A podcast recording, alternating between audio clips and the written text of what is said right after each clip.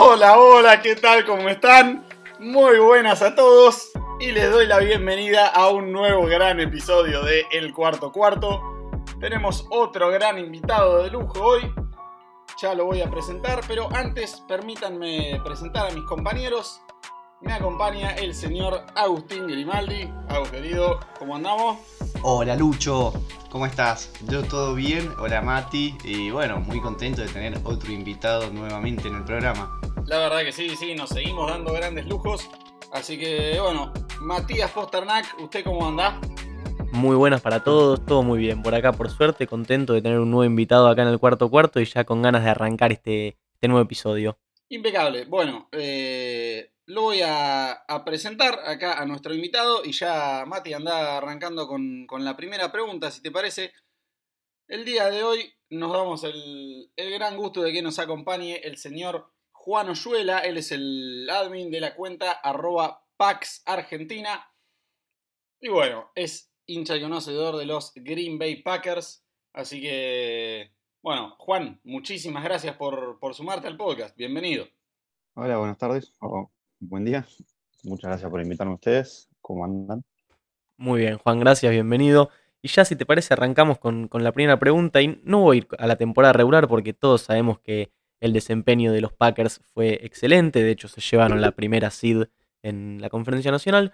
Pero te quiero preguntar por la final de conferencia, porque una vez más Green Bay llegó como un equipo muy sólido hasta esa instancia y se pinchó, te tiro la estadística, en las últimas tres finales de conferencia, o sea, Atlanta, San Francisco y Tampa, Green Bay está 72-10 abajo solamente en la primera mitad. Entonces, quiero preguntarte qué sentís que pasó en esa final, si la relacionás con las otras dos, o si sentís que solamente fue un partido aislado. Eh, sinceramente, no es que sean partidos aislados, pero yo creo que en los tres partidos eh, caemos, perdemos por tres situaciones distintas. Por lo menos las primeras dos eh, realmente no tuvimos chances para mí. O sea, contra Atlanta jugamos muy, muy mal. Contra San Francisco la defensa de ellos fue realmente impresionante el juego terrestre que plantearon para jugarnos contra de nosotros fue realmente brillante pero sí yo creo que tuvimos chance este año y es por eso que más duele, porque realmente tuvimos las oportunidades, Brady tira tres intercepciones y nosotros no sabemos aprovechar los errores que eh, tiene el resto. O sea, cuando nosotros jugamos mal, el resto siempre lo aprovecha y nosotros cuando el resto juega mal, no lo, no lo aprovechamos. Entonces, eh, son distintas, pero creo que realmente fue impresionante la defensa de, de Tampa Bay en, toda, en toda la postemporada, porque en el Super Bowl no llegaron ni a hacerle 10 puntos. Y bueno, la verdad que fue doloroso, pero yo realmente creo que mejoramos mucho con respecto del 2019 y nada, eh, fue una lástima y me dolió bastante, así que... Sí, creo que en, en comparación al 2019 por lo menos compitieron en este partido, no fue realmente un partido desequilibrado como el que sí fue contra San Francisco, que realmente no, no, hubo manera de, controlar ese ataque terrestre. Pero cambiándote un poquito. contra tanta. Sí, sí pero, perdón, claro, contra, Tampa lo mismo. Sí, pero más o menos en la segunda mitad se acercaron y bueno, después eh, una, un play call, la verdad que medio absurdo de, la Flor mandando un field goal en, en cuarta y gol cuando podrían haber terminado empatando el partido justamente, duele más porque es la que más cerca estuviste, o por lo menos estuviste cerca, porque en las otras no tuviste chances. En las otras sacaron más de 20 puntos, no, era imposible. Eh, y en esta no, en esta tuviste, Brady tira tres intercepciones en los últimos cuarto y medio y no, pudiste aprovechar absolutamente nada porque no te pusiste en partido. Porque sinceramente si era un partido que vos decías, uh, ¿sabes qué? Sí lo podría haber ganado. El resto por ahí no tanto. Realmente realmente contra San Francisco no tuvimos ninguna chance y contra Atlanta tampoco. Por eso, así que habrá que mejorar la defensa para que tengan menos puntos y para tener más chances. Bien, hablando sobre defensa, te hago una pregunta, ya yéndonos un poquito al draft. Antes de pasar a lo que fue lo que será el draft 2021, déjame preguntar por el draft 2020 y por Jordan Love. ¿Cuándo va a jugar Jordan Love? Ya sería el momento de eh, quizás, eh, obviamente, Aaron Rodgers era el titular, pero en algún partido empezar a mecharlo, eh, lo dejarías este año de nuevo en, en, el banco, lo tradeas, ¿qué haces con Jordan Love? Y después, la otra pregunta es, ¿qué, en, el pick, ¿con, ¿con, quién te quedas? ¿Qué, ¿Qué es lo que más te interesa reforzar vía draft?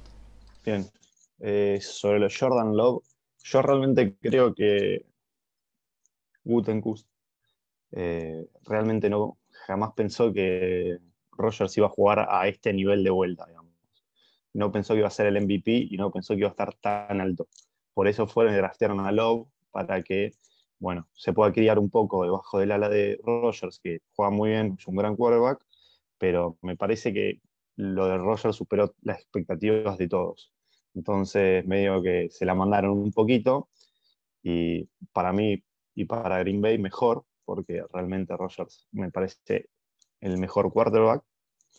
Pero yo que haría con Jordan Love y yo, lo, eh, yo me fijaría si hay algún equipo que lo, que lo quiera y por ahí sí intentar algún, algún trade por alguna posición en este draft que por ahí nos va a servir un poco más. Y si no, esperar, creo que dentro de dos años, cuando más o menos el, si es que llega a bajar el nivel Rogers y si es que llega a dar con el, cap, con el límite salarial, porque dentro de dos años tiene, gana lo mismo que el límite salarial, o sea, que lo que consume de, cap.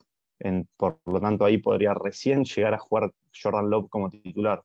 Pero sí, le quedarían dos años más con el contrato de rookie, ganando poco y, son años que estás desperdiciando. Así que yo, yo intentaría cambiarlo por alguna otra posición.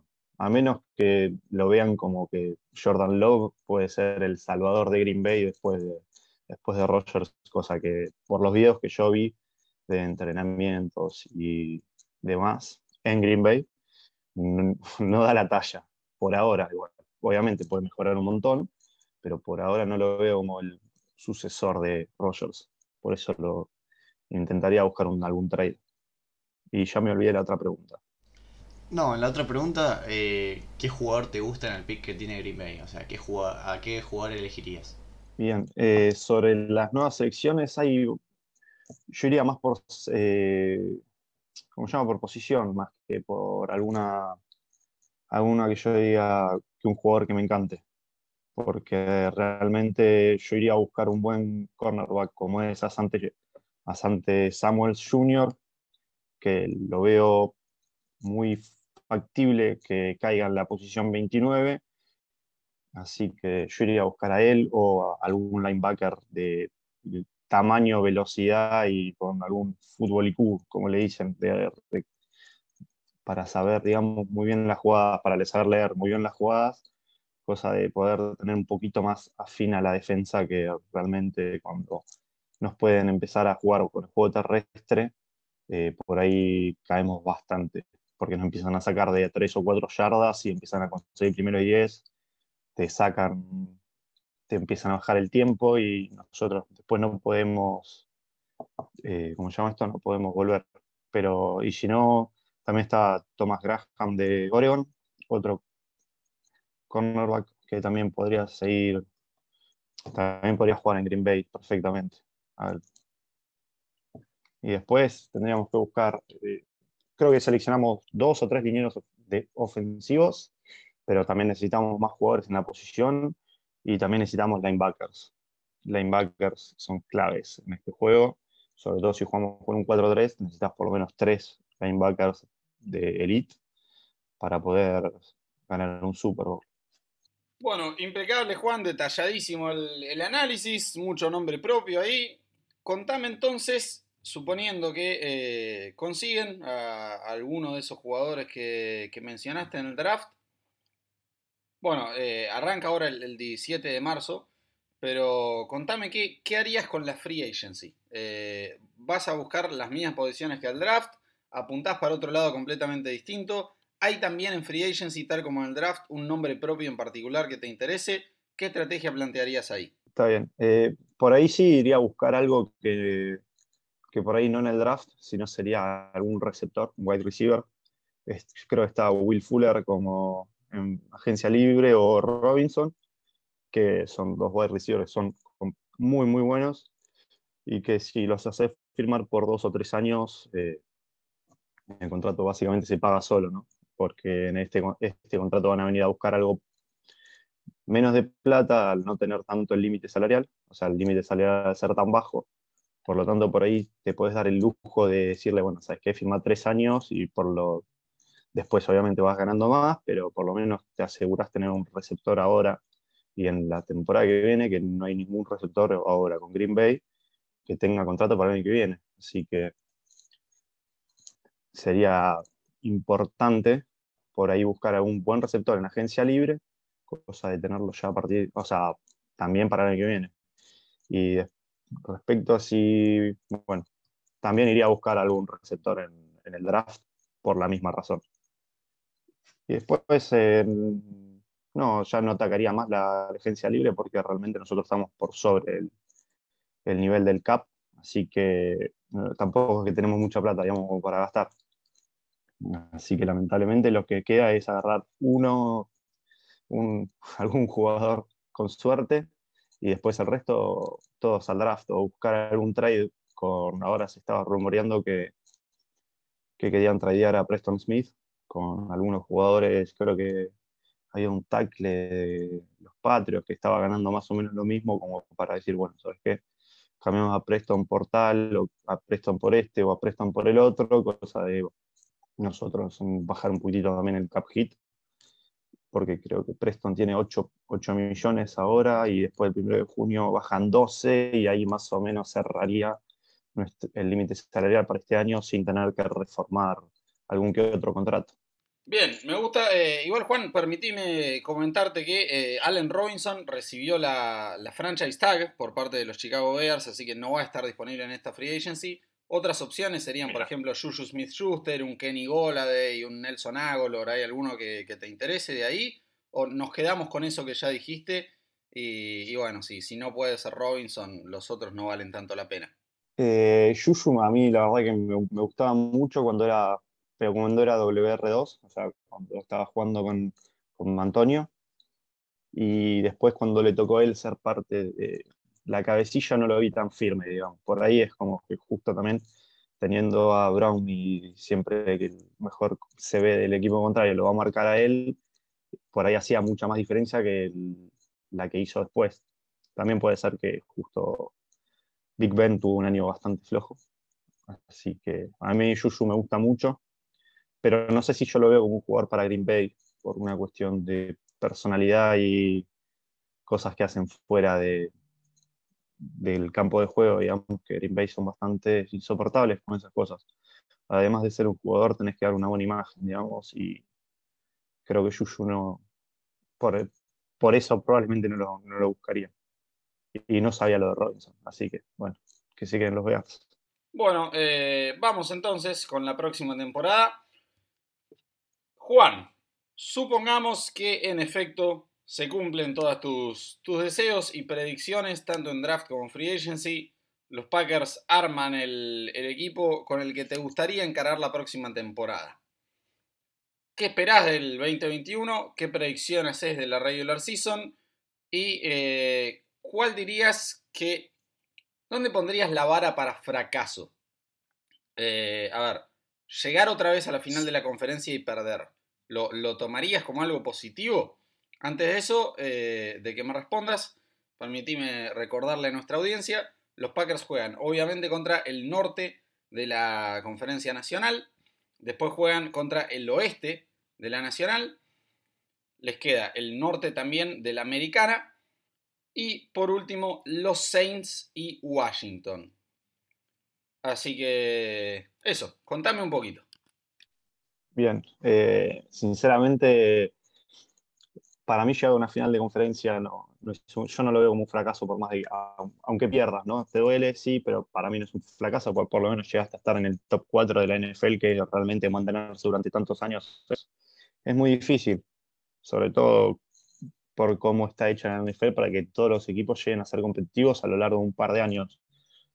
Pero, y ahora yo como hincha Packer, sí, obvio, yo lo vería como un fracaso porque ya sería el tercer año consecutivo que llegas a una final de conferencia y no la jugás, o sea, no la jugás, no, la volvés a perder y no llegas al Super Bowl. Pero, o sea, ¿qué espero yo el año que viene de los Packers? Eh, playoffs seguro, o sea, realmente sí veo a los Packers jugando playoffs.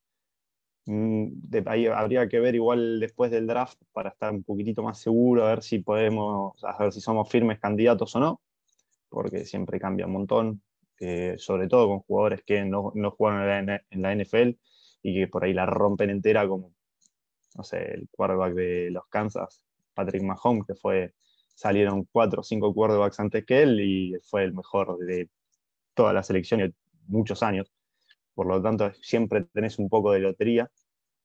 Pero sí, yo lo, veo a los Packers como probablemente uno de los tres mejores de nuestra conferencia entera.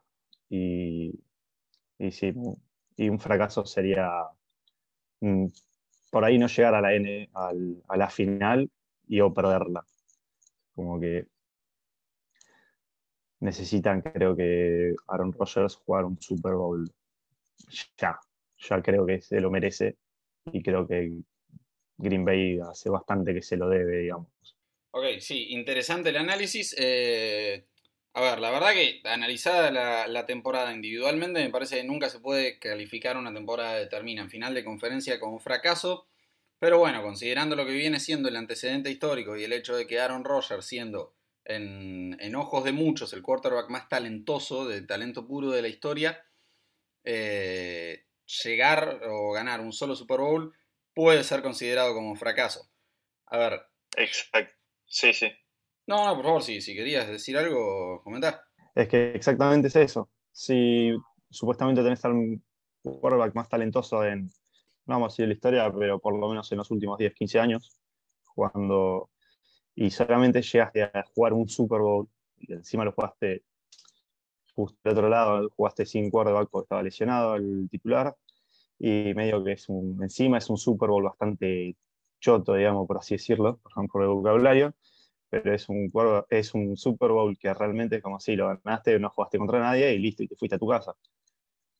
Así que sí, para mí sería un fracaso que Aaron Rodgers se vaya de Green Bay sin por lo menos haber jugado otro, otro Super Bowl. Eso, eso es clarísimo para mí.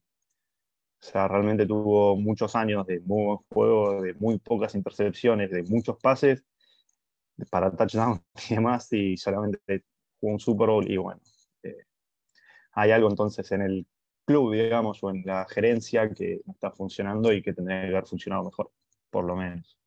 Bien, me, parece bastante correcto el análisis. Eh, bueno, vamos a hablar un poquito de las predicciones para la temporada y ya les, les abro un poquito la, la cancha a mis compañeros. Eh, los Packers vienen de meter 13 victorias y 3 derrotas en las últimas dos temporadas.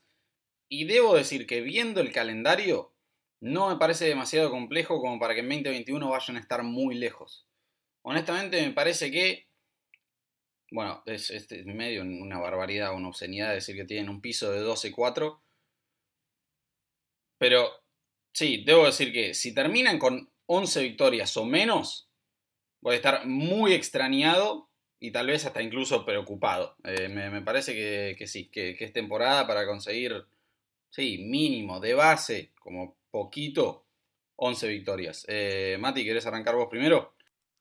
Sí, yo pienso lo mismo. Este, creo que todos acá y, y la mayoría de los fanáticos de la NFL deben estar pensando ya en los Packers adentro de los playoffs. No solo porque tienen un calendario accesible, sino porque dentro de la división no hay ningún equipo que, hoy en día parezca tan fuerte como para, para robárselas. Entonces uno piensa que los Packers como mínimo van a ganar 9-10 partidos y eso ya debería ser suficiente como para, para, ser el mejor equipo del norte. Así que sí, no, no veo mucha forma de que Green Bay no, no se lleve la división. Bien, Agus, contame vos cómo la ves.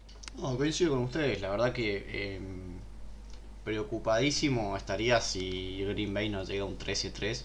Bueno, 12-4 se puede llegar a, a charlar. Eh, sobre todo, bueno, el partido contra nosotros, que a Aaron Rodgers parece que lo tenemos un poco de hijo, pero eh, sí, 12-4, 13-3, firmamos. Bien, eh, Juan, aclarándote que Aus es hincha de Arizona y por eso dice un poco de hijo, porque eh, por lo menos en los playoffs es cierto que el historial lo favorece. Eh, contame Sí, sí, si, sí. si tenés alguna opinión o comentario de lo que acabamos de decir. Sí, encima que Agustín se lleva a JJ Watt, viene y me dice que no va a ganar de vuelta, así que estamos todavía, cerramos bien la charla. No. Sí, eh, la verdad que es un candelario, candelario bastante accesible para los Packers, perdón.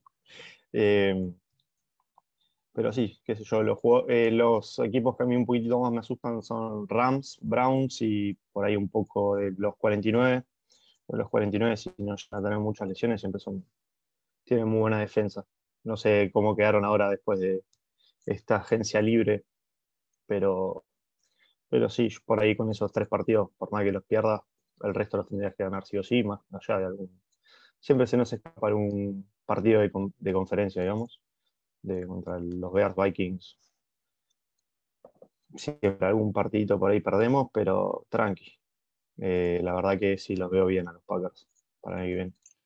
Bien, me encanta entonces. eh, bueno, les recuerdo de ir a seguirlo a este buen hombre, arroba PaxArg, Pax Argentina.